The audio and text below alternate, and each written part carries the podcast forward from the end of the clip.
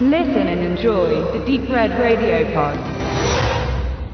Wie wir ja alle wissen, entstand mit Jaws oder der Weiße Hai im Jahre 75 ein ganz neues Genre, was so sicher schon existiert hat, aber mit diesem Beitrag erst so richtig geboren wurde. Ähm, der Tierhorror oder das Creature Feature wenn man das jetzt nochmal weiter ausholen wollte, was dann natürlich auf alle möglichen dem Menschen mehr oder weniger bedrohlichen Species ausgeweitet wurde bis hin zu Bibern in neuester Zeit und was man da nicht alles hatte. Aber in den Anfängen des Genres hat man sich dann natürlich dort in den Bereichen bewegt an Tieren, die meist entweder den Menschen in der Überzahl gefährlich wurden oder alleine aufgrund der eigenen Physis. Und da war man sehr oft im Wasser unterwegs, jetzt nicht nur bei den Haien, die ja dann auch schon ein eigenes Subgenre hatten, sondern ist dann relativ schnell zu den ähm,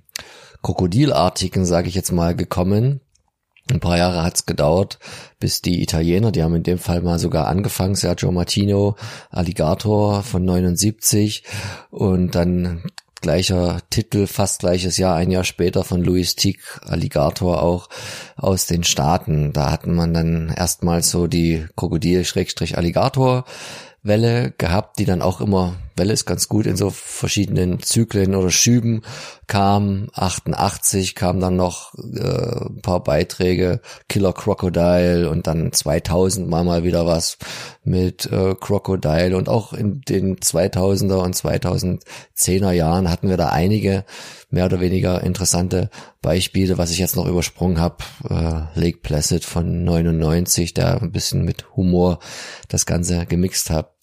Wir wollen jetzt aber den 2012er Million Dollar Crocodile besprechen, der Benedikt und ich. Den habe ich schon genau seit wahrscheinlich diesem Jahre, dem genannten in meiner äh, Sammlung stehen, aber irgendwie noch nie geguckt. Ich glaube, das war noch so die Zeit, wo selbst ich noch gesagt habe, oh, du hast einen 3D-Fernseher, das ist ein 3D Blu-ray, kauf mal, war nicht so teuer. Aber irgendwie hat's dann, sobald es im Schrank stand, dann doch nie so gereizt, den irgendwie mal zu sichten. Jetzt habe ich ihn mal mitgebracht und wir haben uns dafür entschieden, weil dieser Film ist nämlich was ganz Besonderes. Wenn man jetzt dem Klappentext Text folgt und den möchten wir unbedingt mal vorlesen, weil da war jemand kreativ. Um nicht zu sagen, der Wahrheit verpflichtet, könnte man vielleicht auch sagen. Ich lese es einfach mal diesen wunderbaren Satz vor. Zitat zu dem Film. Zahlreiche halsbrecherische Verfolgungsjagden ein blutrünstige Bestie und ein Effektfeuerwerk der Extraklasse sorgen für Adrenalin pur und lassen Hollywood vor Neid erblassen.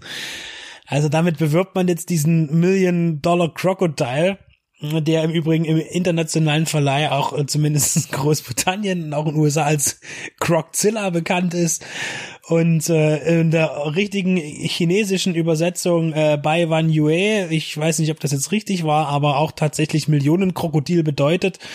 Ja, also was ja angekündigt wird, ich habe mich dann durch mal ein paar doch der in der Tat zahlreichen Kritiken durchgelesen, äh, die es zu dem Film gibt, weil das ist so ein Film, da kann man nebenbei noch viele gute andere Sachen machen.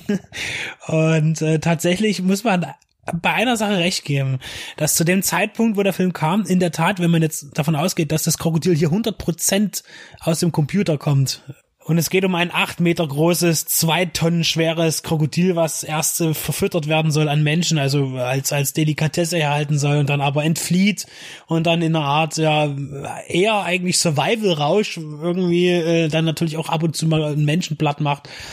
Ähm, also gar nicht so das bösartige Tier, sondern eher das, das Schutz sucht und vom Menschen gejagt wird.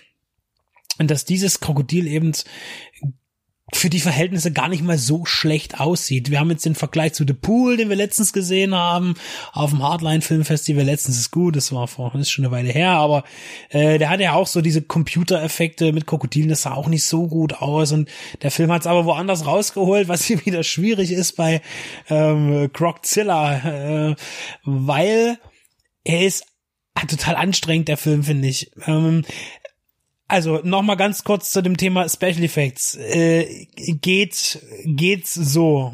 Kann man jetzt machen, aber natürlich ist, wenn man im Creature-Feature-Bereich ist, dann ist es immer schwierig, weil dann will man eben die, die richtige Gefahr sehen, dann will man eben, auch wenn es ein, ein Pappmaché-Monster ist, man will es sehen, der Schauspieler muss es am Set erlebt haben.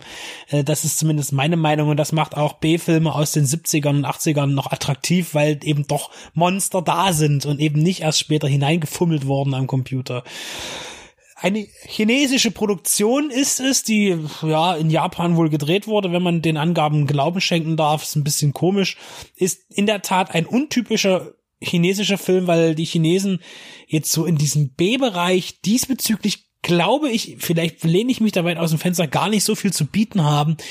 Ähm, äh, man ist ja doch eher auf dieses Monumentalkino bedacht, auch viel mit, mit Schlachten eben und äh, chinesische Geschichte aufarbeiten oder, oder verdrehen, je nachdem, wie, wie man es sieht. Äh, und natürlich auch mit anderen fantastischen Elementen, auch, auch im Bereich des Horrorfilms mit, mit Vampiren ähnlichen, aber alles immer so ein bisschen doch auch hochwertig gemacht. Also das kann man jetzt nicht sagen, dass das chinesische Kino ein minderwertiges ist, auch im, im, im trivialen Bereich, sondern dass man sich da schon viel Mühe gibt und auch Geld ausgibt, verhältnismäßig viel Geld im chinesischen, da kann dann der Amerikaner nur drüber lachen, aber umgekehrt ist es so, dass man eben für weniger Geld sehr viel mehr erreicht im, im, im fernöstlichen Kino teilweise. Mir ist es nicht nicht so zugänglich, das neuere, äh, auch äh, Blockbuster-Kino im Chinesischen, weil eben doch zu übertrieben auch in Momenten, wo es nicht nötig ist, mit Computereffekten gearbeitet wird. Und das ist auch hier in dem Film, der, der übersteuert die Farben total teilweise.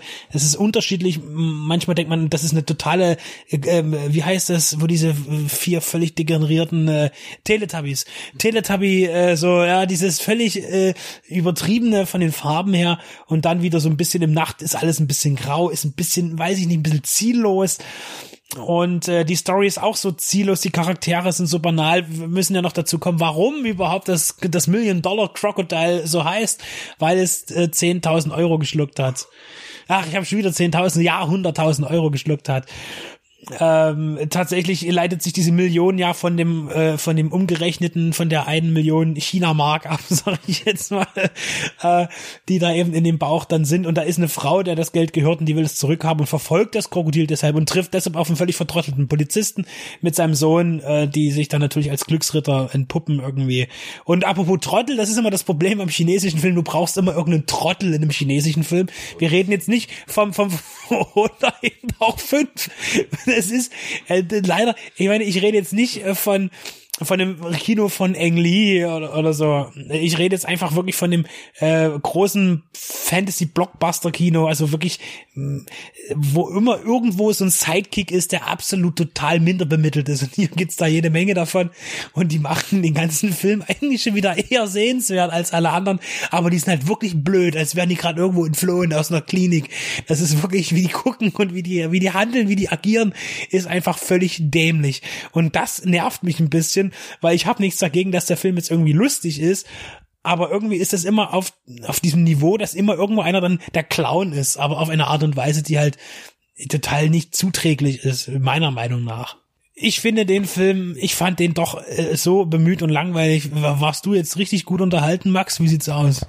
Nein, ich habe die Zeit auch wunderbar genutzt, um so ein bisschen zu recherchieren, was die letzten 40 Jahre da Genre gebracht haben man vergisst das ja immer so schnell, ne? So ein Louis Tick hat ja gar nicht so viele Filme gemacht, aber der ist ja einer, der damals wusste, was er macht mit Cujo, also im Tierhorrorbereich und Katzenauge. Das war jetzt kein, expliziter Tierhorror, aber auch Plastikhorror anfassen, damals ja auch gar nicht anders möglich und das ist auch immer noch schöner und wie du schon gesagt hast, wenn's das, es hat mich so ein bisschen an äh, den Bohr erinnert auch. Da waren die Effekte solange es alles relativ still war und du ein bisschen Plaster eingesetzt hast, da war es noch gut, aber wenn es schnell wurde, wurde es dann ganz schön ähm, schäbig. Trotzdem immer noch über einer Asylum-Produktion. Weil du ja auch sagtest, ähm, man muss die Gefahr eines plastischen Gegenübers spüren, also weil Und das muss man vielleicht auch gar nicht so oft sehen. Das ist ja das Problem neuerer Creature Features. Den weißen Hai hat Steven Spielberg nur so oft eingesetzt, wie es äh, technisch überhaupt möglich war und wie sich herausgestellt hat, er hat es dem Film genauso gut getan, dass der nur ab und zu mal ein bisschen aus dem Wasser rausgeguckt hat und da mal jemand gefressen hat und du gar nicht so, den so viel siehst und the less you see, the more you get ist ja da immer das schöne Wort. Also ich äh, fand den auch jetzt eher nicht gut, weil ich auch kein Fan dieses na weiß ich nicht, speziellen asiatischen Rumalber-Humors bin, weil der Film bringt halt nie eine Atmosphäre, so brutal er auch nebenbei dann letztendlich ist. Also das beißt sich total. Wenn man da lieber was Schönes gucken wollte, sind da glaube ich eher diese zwei australischen Produktionen von 2007, äh, Rogue im falschen Revier und Blackwater zu empfehlen, die halt ein ganz anderes Setting haben, viel weniger Leute, viel, aber und äh, in einer wirklichen Gefahrensituation da irgendwo im, in Sümpfen rumschwimmen mit einem Boot, kein Essen und ein paar Tage, so diese klassische äh, Szenerie, wo dann wenige Leute in so einer engen äh, Nussschale aufeinander hocken, ob das dann am Ende Haie sind oder Krokodile ist auch egal, aber das macht das wesentlich besser oder wahrscheinlich sogar auch der, der Crawl, der ja vor ein, zwei Jahren erst im Kino gewesen ist oder dann halt schon die, die Klassiker, zu denen ich dann auch schon Lake Placid zählen würde, der macht's wiederum richtig. Das ist auch ein Humor, den ich verstanden habe damals. David A. Kelly war das, glaube ich, gewesen, der da von äh, vorher noch ähm, Annie McBeal kommt und seinen humoresken Szenen da auch äh, diesen mit hineingebracht hat in ein Genre, wo man es erstmal eigentlich gar nicht vermutet, aber da hat das ganz gut hingehauen, weil da auch noch die Mischung gestimmt hatte, auch zwischen den plastischen Effekten und den äh, VFX äh, von den Fortsetzungen wollen wir da jetzt mal gar nicht drüber sprechen. Also das Million Dollar Crocodile am Ende doch nur 100.000 Euro Crocodile und so sah es dann auch eher aus. Ähm, bedingt empfehlbar. Und äh, wir reden hier noch von einer Blu-ray VÖ, die äh, ein Intermezzo zwischen Los Bandidos Films und Ascot Elite and Home Entertainment darstellt. Und ich muss mal nochmal sagen, Leute, Jungs, damals haben die echt keine Ahnung gehabt, wie man den Film verkauft. Ich meine, gut, vorne ist halt ein Krokodil drauf, das durch den Dschungel robbt, das ist ja alles soweit okay. Allerdings auf der Rückseite befindet sich nicht eine attraktive, halbnackte Frau, wie sie den Film vielleicht ganz gut verkauft hätten, nein, sondern ein, ein dicker, ein dicker kleiner Mann mit offenem Hemd, wo eine riesige Plauze raushängt hängt. Und ich weiß nicht, wo, was der Gedanke war, diesen einen Menschen, der der hässlichste im ganzen Film ist, hinten noch aufs Cover drauf zu packen. Es bleibt mir ein Rätsel. Ja, aber vielleicht einfach nur wegen diesem Umstand mal einen Blick wert. Dieser Film, der von uns nicht empfohlen wird.